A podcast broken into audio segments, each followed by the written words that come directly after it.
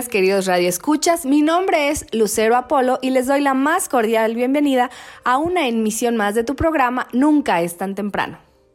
Gracias a todos ustedes por acompañarnos a lo largo de estos 14 años de transmisión.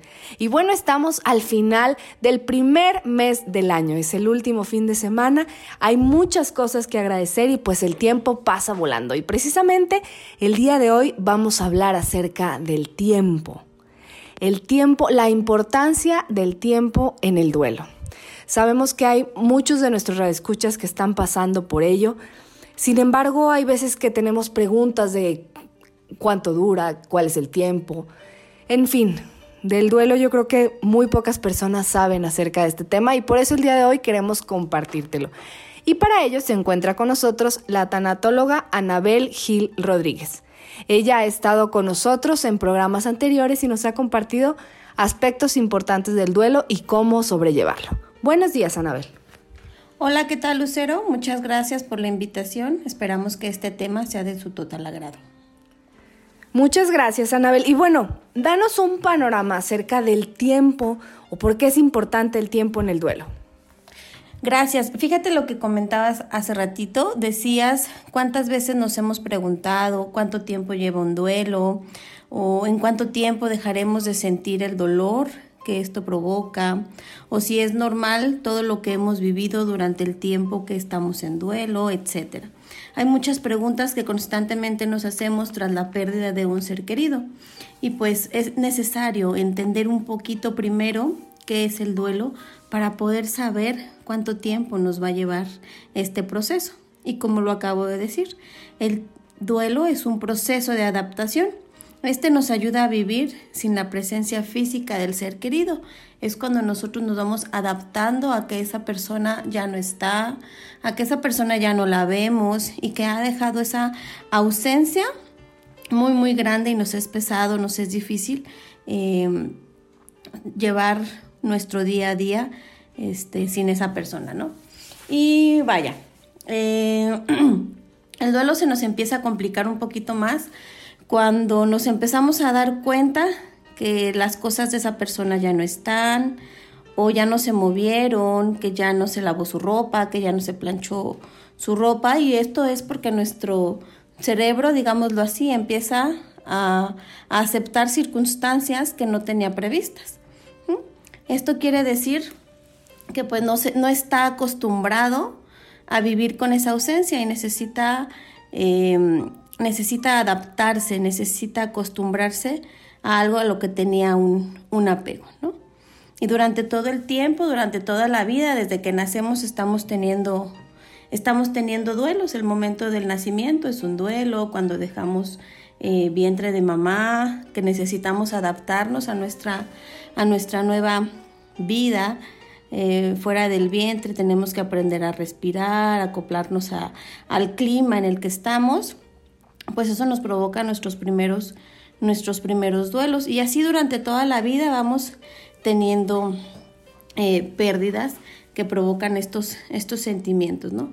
Aquí la pregunta es por qué unos duelos tardan más que otros, ¿no?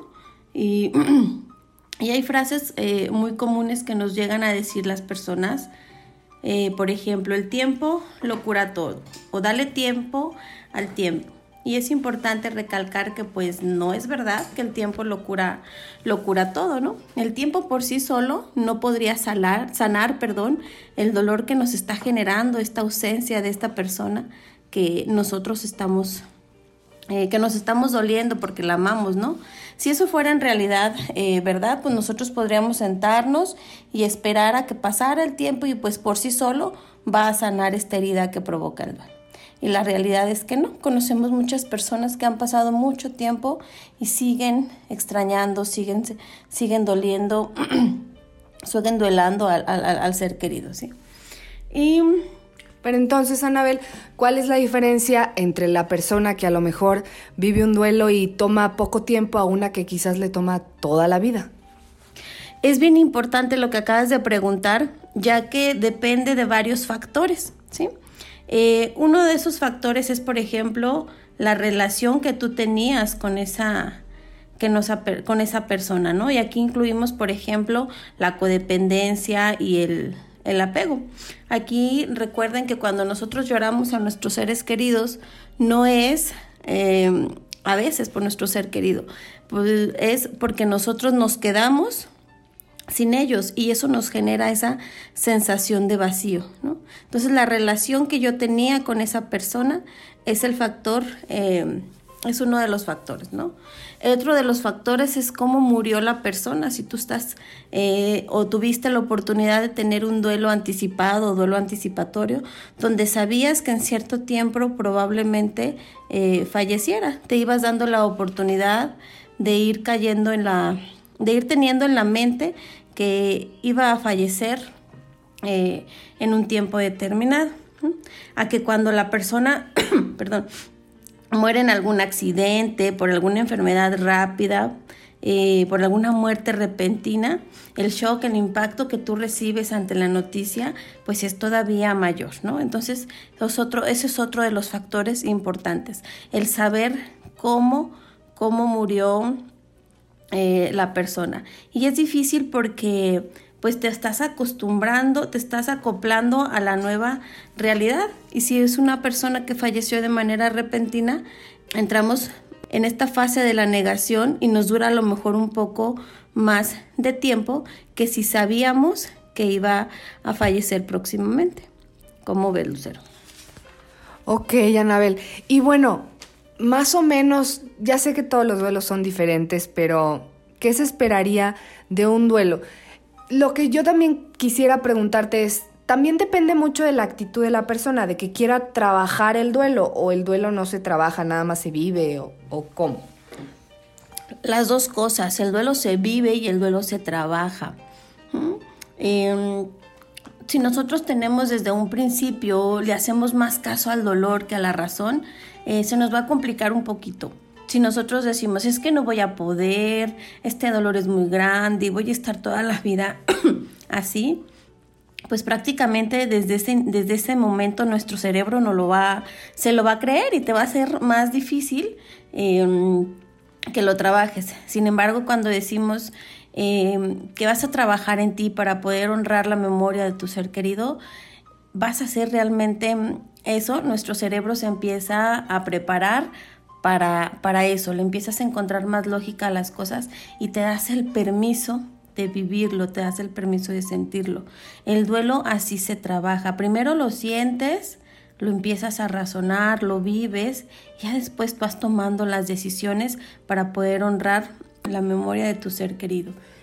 Pues bueno, ah, em, vaya, así empezamos a sentir, a vivir el duelo, tomamos nuestras decisiones y vamos avanzando en este proceso. Nos damos esa oportunidad de estar tristes en el momento que, que así lo requiera y nos damos la oportunidad también de estar enojados. Solamente aquí les quiero recalcar algo. Cuando estamos enojados es bien importante no lastimar a terceras personas. A veces queremos desahogar nuestro enojo con las personas más vulnerables que tenemos eh, cerca, ya sea con nuestra, nuestro esposo, con nuestros hijos, eh, con las personas con las que convives día a día sabes que ellos también están en una situación vulnerable y eso puede ocasionar que tu enojo los lastime. Entonces hay que tener mucho, mucho cuidado. La regla ante el enojo es nunca hacerte daño a ti mismo y nunca hacerle daño a los demás. Pero el enojo tienes todo el derecho de sentirlo. ¿sí? Este, luego cuando, cuando suceden estas cosas se incrementa un poco más el, el sentimiento de la culpa. ¿sí? nos sentimos culpables de haber lastimado y se complica todavía más la situación o el trabajo de, duelo, ¿no? Cuando nosotros entendemos que esto que tú estás viviendo es un proceso normal y que como es un proceso tiene un inicio, va a tener un final también y que la idea de que ese final sea aceptable, donde tú puedas tener esa aceptación, esa resignificación eh, del duelo, que le des un nuevo sentido a tu vida, te va a llevar por eh, un camino más sano, un camino más bonito, a pesar de ser un camino de dolor, un camino del duelo. Ok, Lucero, vamos a hablar sobre otro de los factores importantes ante la importancia de, vivir el duelo, otro de los factores importantes es la edad y los recursos que, en los que tú cuentes para llevar el trabajo de, duelo, ¿no? Cuando nosotros estamos pequeños, eh, tenemos el ejemplo de nuestros adultos, de cómo vivieron ellos su duelo y se nos quedó esa costumbre. Pero conforme vamos creciendo y como vamos eh, enfrentando nuestros propios duelos, nos va a ir dando nuestra caja de herramientas para podernos enfrentar a un duelo mayor por una pérdida que sea para nosotros todavía más significativa que los duelos que los duelos anteriores, ¿no? Entonces es necesario brindarse el tiempo que tú mismo vayas requiriendo. Tú vas a ir dándote cuenta cuando, cuando necesites avanzar, cuando necesites extrañar, cuando necesites sentirte triste, cuando necesites hacer em, algo. La, la vida misma te va a ir enfrentando a esas situaciones donde es importante avanzar, ¿sí? Ya sea el momento en el que llega, por ejemplo, el sacar las pertenencias de tu ser eh, de tu ser querido. Ahí te enfrentas a muchos recuerdos, a muchas situaciones y esa es una de las medidas que toman a veces las personas para saber qué tanto han avanzado. Nada más que aquí a veces el riesgo que se corre es que solemos evadir nuestras emociones, porque decimos, ya, ya voy a sacar las pertenencias, ya voy a sacar las cosas, entonces, este, ya no nos damos el permiso de, de sentirlo, ¿no? Y cuando lo trabajamos de una manera sana, le damos eh, la importancia a, honrar a lo mejor esas pertenencias que cubrieron a nuestro ser querido, que fueron útiles para nuestro ser querido y agradecemos esas pertenencias y las dejamos ir, las dejamos, eh, las donamos, es lo que yo siempre recomiendo, dónenlo a alguien que ustedes sepan que lo va a valorar, que les va a servir y que su ser querido va a estar viviendo todavía en esas pertenencias a alguien que les va a estar, que le van a estar sirviendo, ¿no? Muy bien, Anabel. Pues todo esto que nos compartes es ciertamente muy interesante. Yo los invito, queridos reescuchas, a que piensen en la persona por la cual están viviendo este duelo.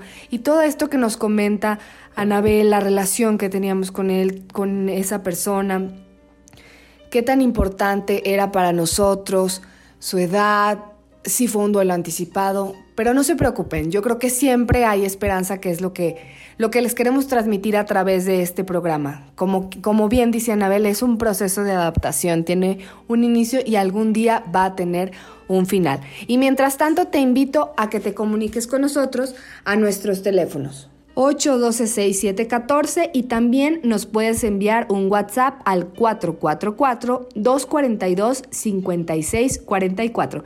Vamos rápidamente a un corte comercial y regresamos, no le cambies. Sigue con nosotros, estás en Nunca es tan temprano. Ya estamos de regreso en Nunca es tan temprano. Radio Escuchas, estamos de vuelta en tu programa Nunca es tan temprano en nuestro segundo bloque. Y el día de hoy estamos hablando sobre la importancia del tiempo en el duelo. Y para lo cual se encuentra con nosotros Anabel Gil Rodríguez, quien es tanatóloga y el día de hoy nos está compartiendo este interesante tema. Te recuerdo el teléfono para que te comuniques con nosotros 444-812-6714 o nuestro WhatsApp 444-242-5644. Si tienes algún comentario, alguna duda, con mucho gusto aquí te podemos atender o también estamos en Facebook como Nunca es tan temprano. Y bueno, Anabel, en el bloque pasado nos explicabas, nos hablabas acerca de los factores que, pues, que determinan eh, nuestro duelo. Quién era la persona, eh, su edad, las condiciones en las que murió. Pero bueno, dentro de todo este panorama, ¿no hay un tiempo entonces determinado de duelo? Fíjate, eh, hay un libro que en lo personal me gusta mucho, es El Camino de las Lágrimas de Jorge Bucay, y él es un psicólogo que nos, nos comenta, que dice que el trabajo de duelo, el duelo, se debe de elaborar en al menos un año. ¿Y por qué un año? Porque ese año, el primer año donde fallece la persona y entramos en todas estas situaciones, ahí se van a ir presentando varias fechas significativas. Vamos a pasar la primera Navidad sin esa persona y ahí empiezan a moverse varios, varios recuerdos, empezamos a sentir más todavía la ausencia, sobre todo porque son fechas donde las pasábamos em, mayormente en familia, en Año Nuevo, ¿sí? Todas estas fechas significativas, inclusive nosotros sabemos, eh, solemos decir que son fechas donde hay picos en el duelo, ¿no? Esto que quiere decir que de repente nos dan esos bajones de, energía, que se mueven nuestras emociones y andamos más depresivos que, que en otras fechas, ¿no? Estas fechas importantes, bueno, pues te digo, son la Navidad, el Año Nuevo, ¿sí? El cumpleaños, ya sea el cumpleaños de esa persona que falleció o nuestro cumpleaños, porque lo extrañamos también extrañamos cómo nos festejábamos, tanto a él como, como a nosotros, la llamada, los mensajes, las felicitaciones, etcétera, ¿no? Y así vamos a viviendo varias fechas significativas hasta que llegamos a nuestro primer aniversario luctuoso y es ahí cuando nos damos cuenta que hemos avanzado durante todo un año y muchas de las veces ese es un momento crucial donde nos damos cuenta que tanto realmente hemos avanzado en el duelo, ¿no? Otra de las fechas importantes que atravesamos durante el primer año de la ausencia de nuestro ser querido, el día 2 de noviembre, el Día de los Muertos. Si bien a bien, si antes no era importante para ti esta fecha, después de la partida de tu ser querido y empiezas tú a montar un altar de muertos, empiezas a, a caer en una realidad donde donde empiezas a sentir esta fecha como una manera especial de honrar, ¿no?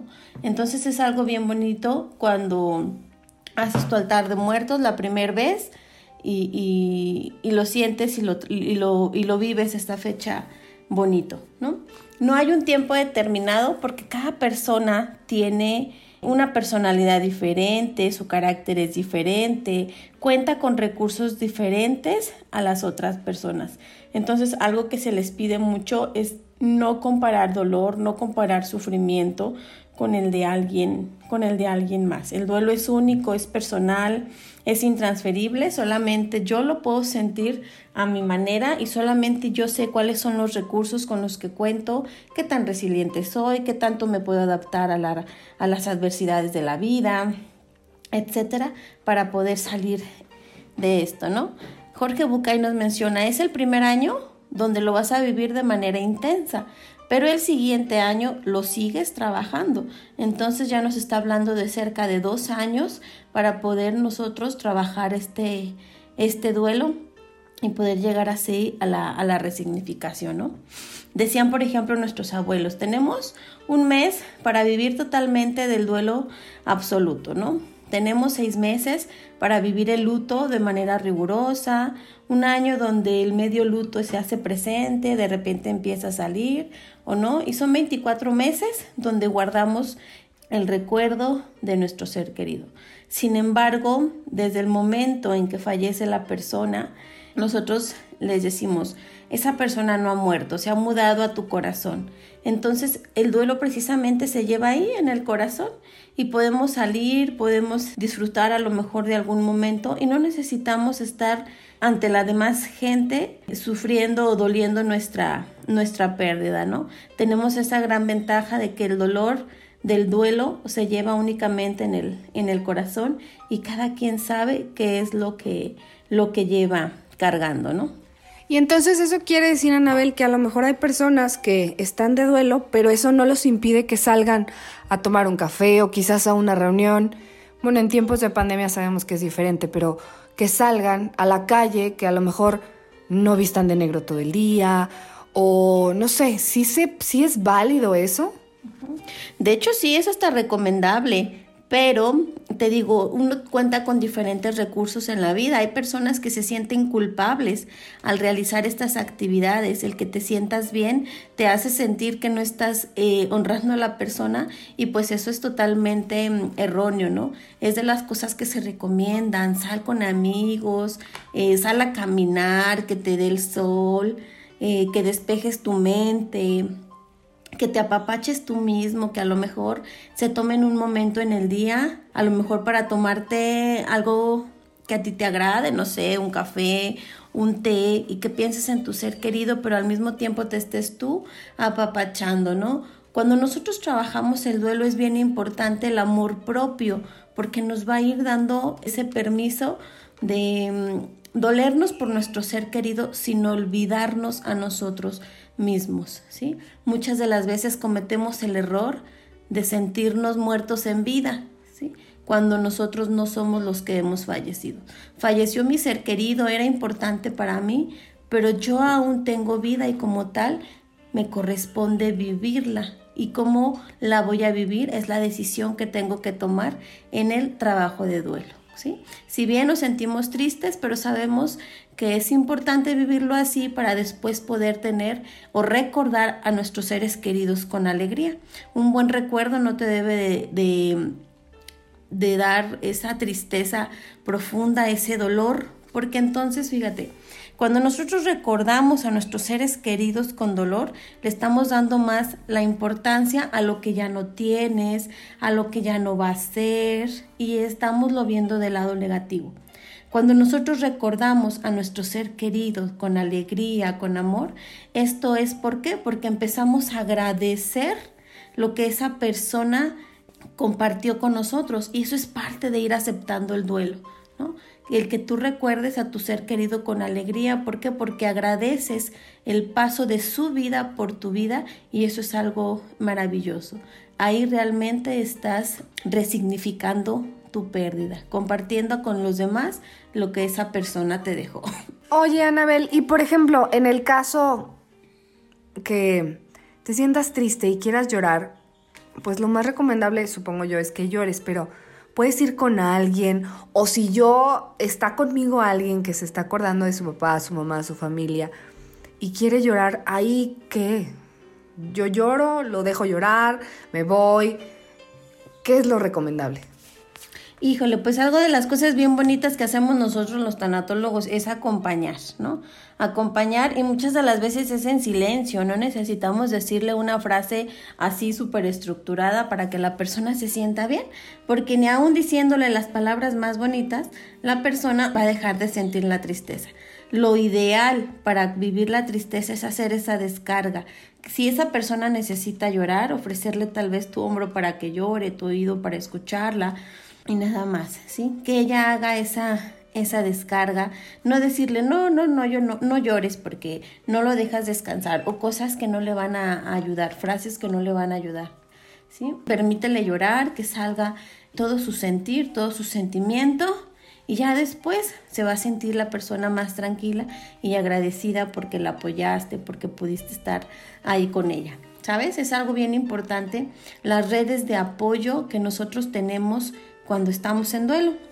Que tú tengas a lo mejor algún familiar en el quien tengas esa confianza de decirle, ¿sabes qué? Me siento triste, extraño mucho a mi ser querido, o estoy muy enojada, no me gustó esto, no me gustó esto otro, y que esta otra persona que la va a acompañar la acompañe desde el corazón, sin juzgarla, sin criticarla, sin hacer esos juicios de lo que la persona en duelo debería de hacer porque acuérdate que cada quien vive el duelo a su manera.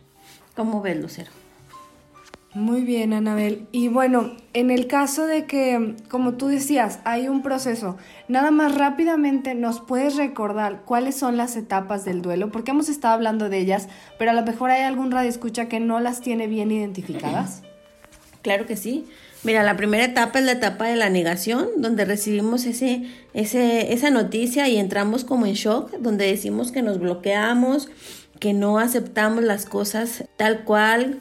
Pasa el tiempo y luego todavía pensamos que nuestro ser querido anda de viaje, que anda en el trabajo, que en algún momento va va a regresar. ¿no? Esa etapa de la negación es pues un mecanismo de defensa de nuestro cuerpo que nos va a ir permitiendo ir asimilando la noticia poco a poco para que ese shock todavía no sea más, más grande. ¿no?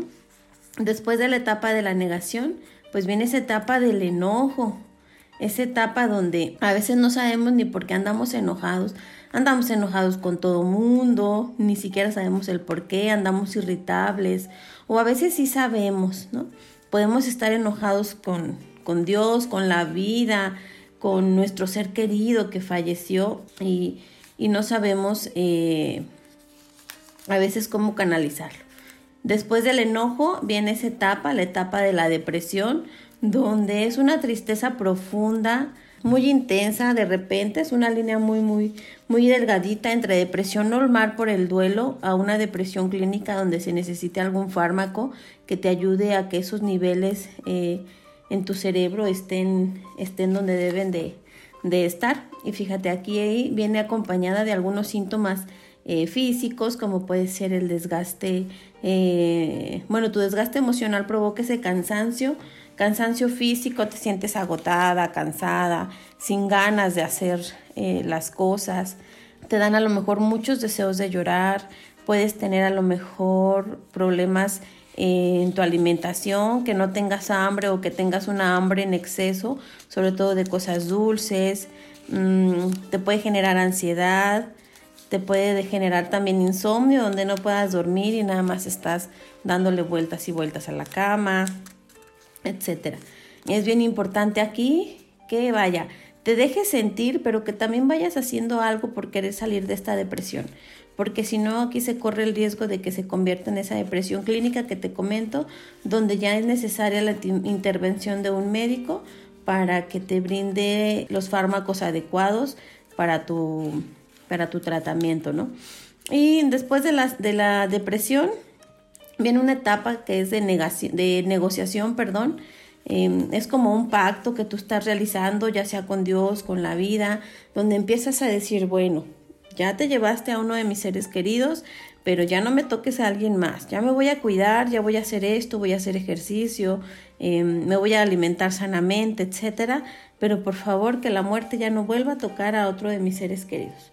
Y al final tenemos esta etapa bonita de la aceptación, que es donde nosotros ya logramos resignificar todo lo que nos lo que nos sucedió, donde ya le estamos dando un nuevo sentido de vida a tu a la propia vida que estamos viviendo.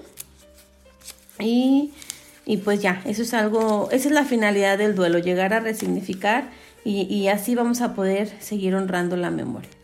Claro que sí, Anabel. Y bueno, queridos reescuchas, vamos rápidamente a un corte comercial y regresamos. No le cambies. Sigue con nosotros. Estás en Nunca es tan temprano. Ya estamos de regreso en Nunca es tan temprano. Radio Escuchas, estamos en la tercera parte de nuestro programa Nunca es tan temprano. Muchas gracias a todos los que nos acompañan. Les recuerdo los teléfonos en cabina para que se comuniquen con nosotros 444 812-6714 y también se pueden comunicar a nuestro WhatsApp en el número 444-242-5644. Estamos disponibles para ti, cualquier duda, comentario o sugerencia, con gusto estamos para servirte. Y bueno, hemos hablado a lo largo de los dos primeros bloques acerca de la importancia del tiempo en el duelo. Un tema bastante interesante para estos tiempos que hoy estamos viviendo. Se encuentra con nosotros la tanatóloga Anabel Gil Rodríguez. Y bueno, Anabel, a manera de aspectos prácticos, ¿qué podríamos hacer nosotros para efectivamente tratar nuestro duelo? Ok, mira, tengo varios pasos que, nos pueden ayudar recordando siempre que el duelo no es eh, que tengamos que seguir un paso tras paso, ¿no? Cada quien va a ir viendo qué es lo que sí les ayuda y qué es lo que no. Pero estos puntos son importantes tomarlos en cuenta y nos van a permitir tener un trabajo de duelo más sano, ¿no?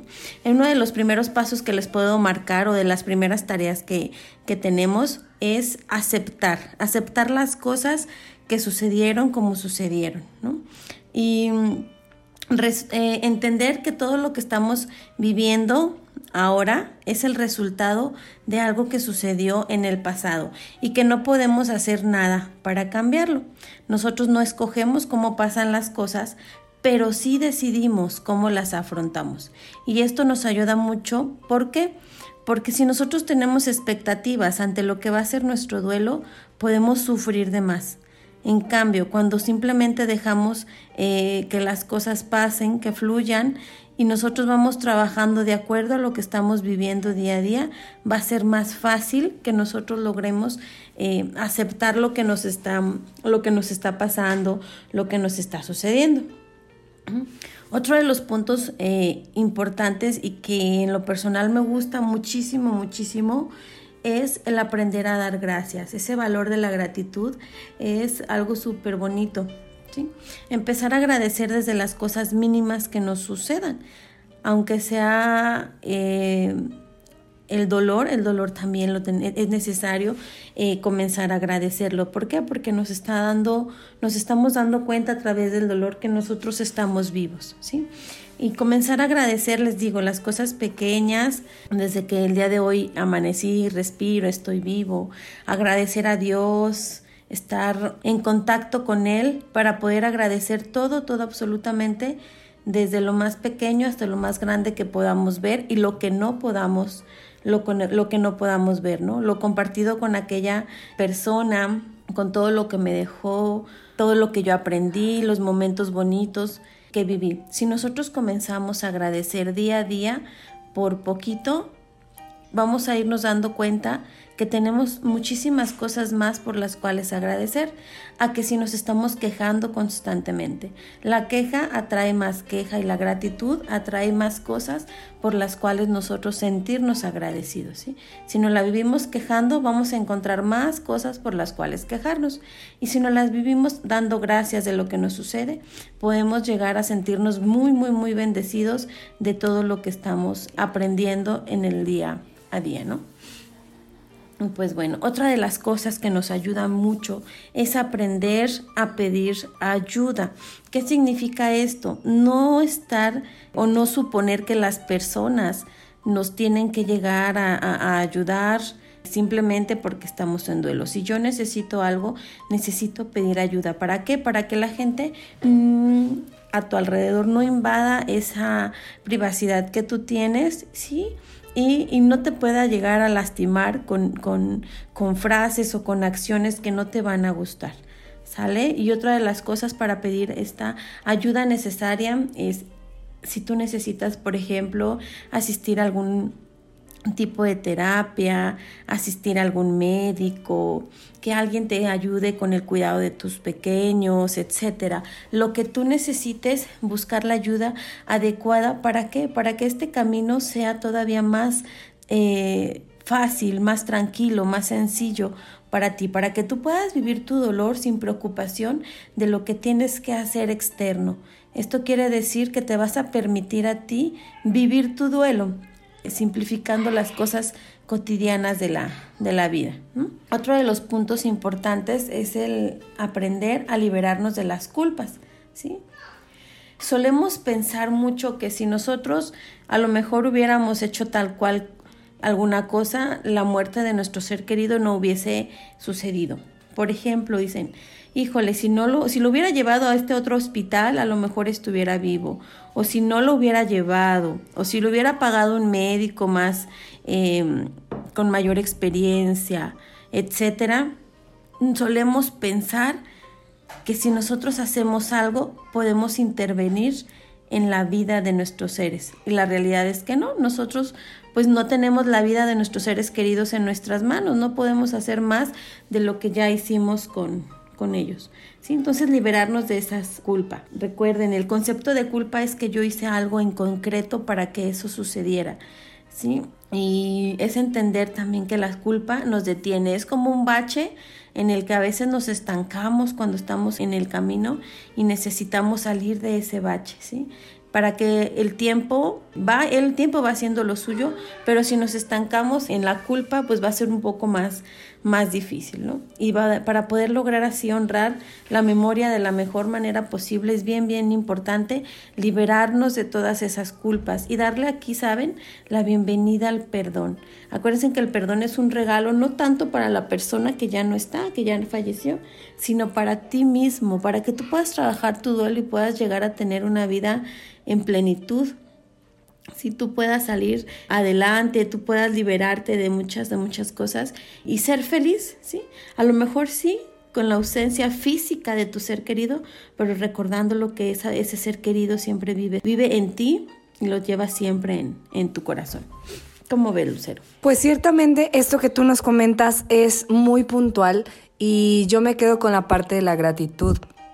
Ciertamente sí está esta persona, este ser querido estuvo en nuestras vidas, pues seguramente significó algo para nosotros y es importante como alguien, creo que tú alguna vez nos compartiste que hay que honrarlos a ellos con nuestra vida. Ellos viven en nosotros y pues les gustaría a ellos vivir en un lugar alegre, en un lugar feliz, en un lugar agradecido, en un lugar con buenos recuerdos, no en un lugar vacío, en un lugar donde solo hay reclamos, donde solo se encuentran las cosas negativas. Ciertamente el duelo pues es parte de la vida y es algo que muchos, si no es que todos vamos a llegar a vivir a lo largo de nuestra vida. Y es algo, la muerte es algo seguro en esta vida, pero el duelo depende de nosotros cómo lo querramos vivir, si queremos estancarnos, si no queremos estancarnos, pero yo creo, queridos escuchas que esta vida se va ciertamente demasiado rápido y depende de nosotros, pues qué tanto querramos, querramos salir de ella, ¿no crees? Así es, definitivamente. Y fíjate, algo que dices es bien, bien cierto. Cuando tú llevas a ese ser querido en tu corazón, no puedes brindarle un corazón lleno de odio, de resentimiento, de rencores. Necesitas liberarte de todo eso para que ese lugar, ese corazoncito, sea un hogar digno para esa persona a quien tanto amas. ¿sí? Recordando siempre que él, esa persona está ahí y que merece un lugar, un lugar bello, un lugar armonioso. ¿Sale? Muy bien, ya para terminar, me gustaría compartir con todos ustedes una pequeña historia. ¿Sale? Dice, había una vez un par de orugas posadas en la rama de un árbol. Uno tras otro los días transcurrían sin novedad alguna, hasta que un día, convertida en crisálida, una de ellas logró romper el caparazón que la mantenía atrapada y se transformó en una hermosa y radiante mariposa. Extendió las alas y emprendió el vuelo de libertad, un vuelo que quizá no habría disfrutado de no haber estado prisionera en calidad de simple y feo gusano. La mariposa se encontraba extasiada ante tanta belleza.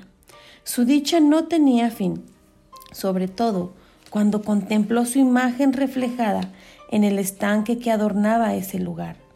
Sus alas estaban teñidas con pinceladas de tantos y bellos colores, que parecía que el mismo arco iris se había plasmado en sus delicadas y hermosas alas. De pronto escuchó un llanto tan triste y desgarrador que atrapó su atención, y enseguida se dirigió al sitio de donde éste provenía. ¿Cuál sería su sorpresa al descubrir que quien lloraba desconsolada era su hermana la oruga, que aún se encontraba prisionera dentro de su caparazón?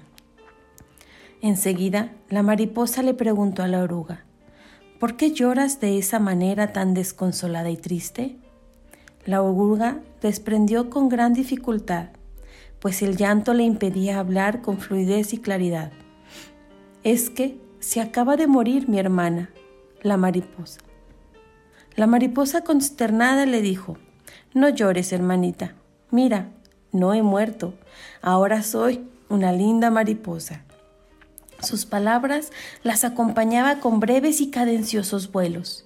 La oruga, molesta, le pidió que no se burlara de su dolor, y tristemente ella estaba. Decía que su hermana no podía ser, porque ella era una bellísima mariposa, y su hermana, al igual que ella, era un horripilante e inútil gusano, atrapado en una monstruosa y pesada caparazón, de la que no podía escapar jamás. Claro, a menos que muriera como ella, como tal sucedió. La mariposa intentó desesperadamente convencer a la oruga de que ella era su hermana, y ahora disfrutaba de una maravillosa e inesperada libertad, y seguramente dentro de poco tiempo también ella disfrutaría de una condición similar. Parecía que la oruga ya no la escuchaba. Por el contrario, su llanto cada vez era más triste y desolador, como si su propia condición le impidiera ver el destino maravilloso que la vida tenía previsto para ella. Cansada la mariposa le dijo a su hermana, la oruga, Mira, no recuerdo cuánto tiempo estuve atrapada en esa condición. También ignoro el tiempo que Dios tenga dispuesto para mí en este nuevo y maravilloso estado. Y sabes, quiero aprovechar cada momento. Ojalá que la tristeza e incredulidad no te maten antes de disfrutar la libertad, dicha y plenitud que ahora disfruto y percibas lo que he descubierto. La muerte es vida y evoluciona hacia mejores formas de expresión. Así es esta historia que sin duda es una historia muy bonita, donde nos ayuda precisamente a saber vivir y a lograr tomar esas decisiones que nos van a permitir vivir nuestro día a día de una manera bella. Pues muchísimas gracias, Anabel. Pues muchísimas gracias, Anabel, por haber estado con nosotros. Rápidamente, si puedes compartir alguno de tus medios de contacto por si alguien quiere buscarte y hablar sobre estos temas. Claro que sí, estoy para servirles. Eh, les comparto mi teléfono del WhatsApp. Es el 4442 35 73 85. Ahí me pueden contactar para tener alguna terapia eh, individual. Y estoy también en Facebook como Anabel Gil Tanatólogo, al igual que en Instagram. Ahí me pueden buscar. Anabel Gil Tanatóloga. Nada más. Muchísimas gracias, Anabel, y esperamos tenerte pronto en estos micrófonos. Que Dios te bendiga. Y bueno, escuchas, vamos rápidamente un corte comercial. Regresamos, no le cambies. Ya estamos de regreso en Nunca es tan temprano. Estás escuchando Nunca es tan temprano. Radio Escuchas, estamos en la última parte de nuestro programa. Nunca es tan temprano, no sin antes agradecerte tu presencia a lo largo de estos 14 años de transmisión. Hoy es domingo, hoy es Día del Señor, ojalá tengas oportunidad de asistir a misa o de vivirla a través de los medios digitales. Así que vamos a escuchar nuestro melodrama evangélico Dice Luces, Micrófonos y Acción. El Evangelio es luz y vida. La palabra de Dios es alimento para el alma. Escucha el melodrama evangélico. Solo por nunca es tan temprano. Del Santo Evangelio según San Lucas, capítulo 4, versículos 21 al 30. Jesús, como Elías y Eliseo, no solo es enviado a los judíos. En aquel tiempo, Jesús comenzó a decir en la sinagoga, Hoy se ha cumplido esta escritura que acabáis de oír y todos le expresaron su aprobación y se admiraban de las palabras de gracia que salían de su boca, y decían, ¿No es este el hijo de José? Pero Jesús les dijo, Sin duda me diréis aquel refrán, médico, cúrate a ti mismo, haz también aquí, en tu pueblo, lo que hemos oído que has hecho en Cafarnaún. Y añadió, En verdad os digo que ningún profeta es aceptado en su pueblo. Puedo aseguraros que en Israel había muchas viudas en los días de Elías, cuando estuvo cerrado el cielo tres años y seis meses y hubo una gran hambre en todo el país. Sin embargo, a ninguna de ellas fue enviado Elías, sino a una viuda de Sarepta, en el territorio de Sidón, y muchos leprosos había en Israel en tiempos del profeta Eliseo. Sin embargo, ninguno de ellos fue curado, sino Naamán el sirio. Al oír esto, todos en la sinagoga se pusieron furiosos y levantándose, lo echaron fuera del pueblo y lo llevaron hasta un precipicio del monte sobre el que estaba edificado su pueblo, con intención de despeñarlo. Pero Jesús se abrió paso entre ellos y se seguía su camino.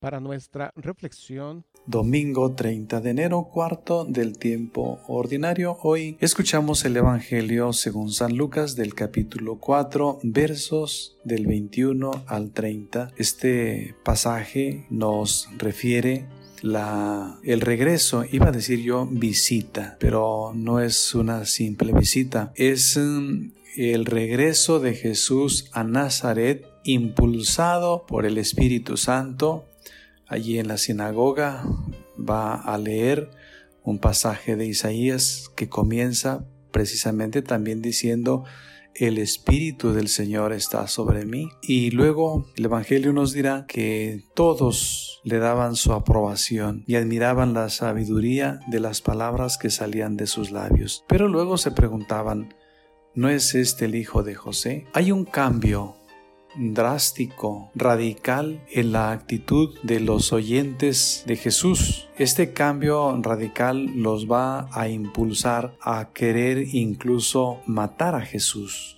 Es la primera vez que en San Lucas hay un intento de asesinato de Jesús. Ahora bien, ¿cuál es el motivo? ¿Por qué lo quieren matar? ¿Qué mal les ha hecho? Pues ninguno, como cuando lo mataron en Jerusalén, los judíos tampoco, ningún mal. Pero aquí concretamente en este pasaje, en esta parte, les ha molestado que les eche en cara su falta de fe, que relate y les aplique a ellos también situaciones de la Biblia, situaciones de los profetas en las que ellos fueron enviados a personas fuera de Israel o alguien vino desde fuera de Israel. El caso de este hombre que fue curado, que venía de Siria, y Namán, que fue curado por Eliseo, y luego la viuda de Sarepta, eh, allá fue el profeta Eliseo. Esto no lo pueden ellos aguantar, que les aplique esto también a ellos que siendo israelitas, que siendo del pueblo y la sangre de Jesús, les diga que son faltos de fe, que más bien otros que no son israelitas creen en Él que ellos. Esto es como lo inmediato que vemos el motivo por el cual lo quieren matar. Pero yo creo que hay otra razón más fuerte. Yo quise iniciar esta reflexión con el mensaje de que es el Espíritu Santo el que impulsa a Jesús y que comienza leyendo esa cita diciendo el Espíritu del Señor está sobre mí. Al terminar de leer aquel pasaje de Isaías va a decir hoy mismo se han cumplido estas palabras. Jesús es el ungido.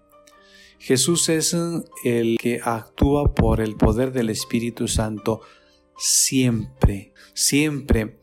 En cambio, nosotros a veces nos dejamos guiar por el Espíritu Santo, el Espíritu de Dios, y a veces nos dejamos guiar por el Espíritu del mal. Y puede suceder que se dé un cambio repentino, un cambio en el que primero hemos permitido al Espíritu Santo que obre en nosotros y luego de repente le demos cabida al espíritu del mal. Pensemos, por ejemplo, en dos personas que están platicando amablemente. De repente surge algo que no le gusta a una de las personas, se molesta y comienza una discusión. Puede incluso hasta comenzar un pleito y puede hasta comenzar un pleito en dos amigos o que se consideran amigos. ¿Por qué? Porque se le ha dejado espacio, se le ha dado oportunidad de entrar al espíritu del mal. Debemos de estar muy atentos, muy atentos cuando nosotros tenemos una reacción negativa. Es señal que el espíritu del mal ahí está obrando. Y es importante también que nosotros analicemos cada quien por qué se le dio oportunidad al espíritu del mal. Hay muchas puertas por las que puede entrar el espíritu del mal. Hay muchas puertas. Una de ellas es el deseo de poder, el, deseo de ser aplaudido, el deseo de fama, el deseo también por los deseos de la carne. Eh, y esto puede ser a través de diferentes eh, medios, eh, incluso eh, hasta los mismos alimentos, las bebidas, o bien la relación no sana con la persona, personas de, del otro sexo, por ejemplo, en lo, bueno, yo diría que en los que son normales. y así el desorden, en general el desorden. Donde hay orden, ahí está Dios, ahí está el Espíritu de Dios. Donde hay desorden, ahí está el espíritu del mal. Entonces, es importante que nosotros uh, veamos desde algo tan pequeño hasta algo grande.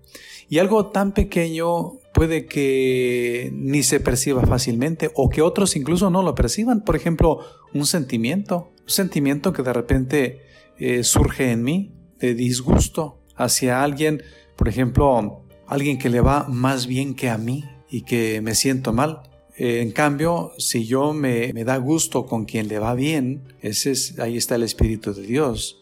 Si yo me entristezco cuando alguien le va mal, ahí está el Espíritu de Dios. Eh, pero cuando yo me pongo triste cuando alguien le va bien, y bien es un bien, bien que viene de Dios, obviamente, pues, pues ahí está el espíritu del mal. Es muy importante que nosotros vayamos aprendiendo a distinguir la procedencia de las mociones, diría San Ignacio de Loyola. Eh, él precisamente eh, nos ha enseñado mucho a distinguir o discernir la procedencia de los espíritus. Aquí, insisto, pues en un momento eh, la gente admiraba las palabras que salían de Jesús, pues ahí está el Espíritu Santo. Pero cuando lo quieren matar, obviamente que ahí no está el Espíritu Santo, ahí está el Espíritu del mal. Ahora bien, ¿cómo podemos nosotros distinguir? Vuelvo a citar al padre Manuel Ruiz Jurado, se ofusca la mente por la pasión, la razón siente miedo. Vemos las cosas del color que queremos, necesitamos hacer claridad. Necesitamos paz. Y la paz es un fruto del Espíritu Santo. Consecuentemente, necesitamos dejarnos iluminar por el Espíritu Santo. Necesitamos dejarnos conducir por el Espíritu Santo y para esto necesitamos también invocar al Espíritu Santo, decir Espíritu Santo ven, Ahora, pues hay que recordar también que el Espíritu Santo sí, Él me conduce, pero Él me prepara también de muchas maneras. Recordemos que el Espíritu Santo empujó a Jesús al desierto, a hacer penitencia, a ser tentado. Pero cuando nosotros estamos bajo el poder del Espíritu Santo, pues recordemos que la tentación no es un pecado. Hay que distinguir. Hay que distinguir, la tentación no es un pecado y la tentación puede ser de muchas maneras. Bueno, en las tentaciones de Jesús, ahí están representadas todas las tentaciones hacia el ser humano. El poder, el dinero, la fama, el placer. En la, en la comida, en el alimento, también está el placer.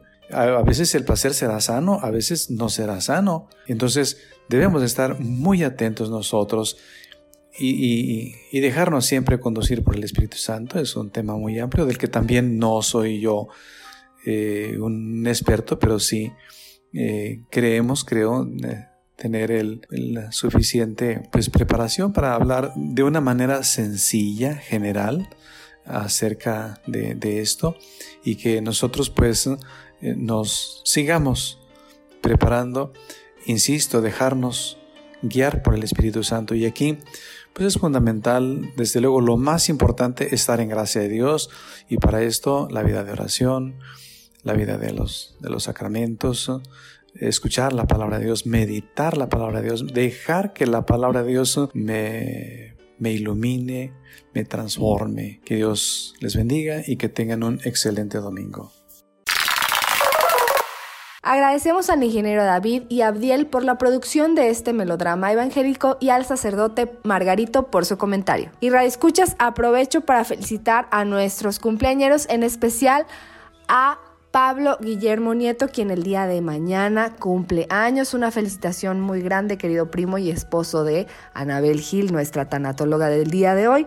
Que Dios te bendiga y te guarde muchos años más llenos de sabiduría, de mucho amor y de mucha salud. Y Radio Escuchas también les recuerdo que próximamente están por iniciar y también les recuerdo que ya iniciaron los talleres de preparación al matrimonio de llamados al amor. Son 15 talleres todos los miércoles de 8 a 10 de la noche.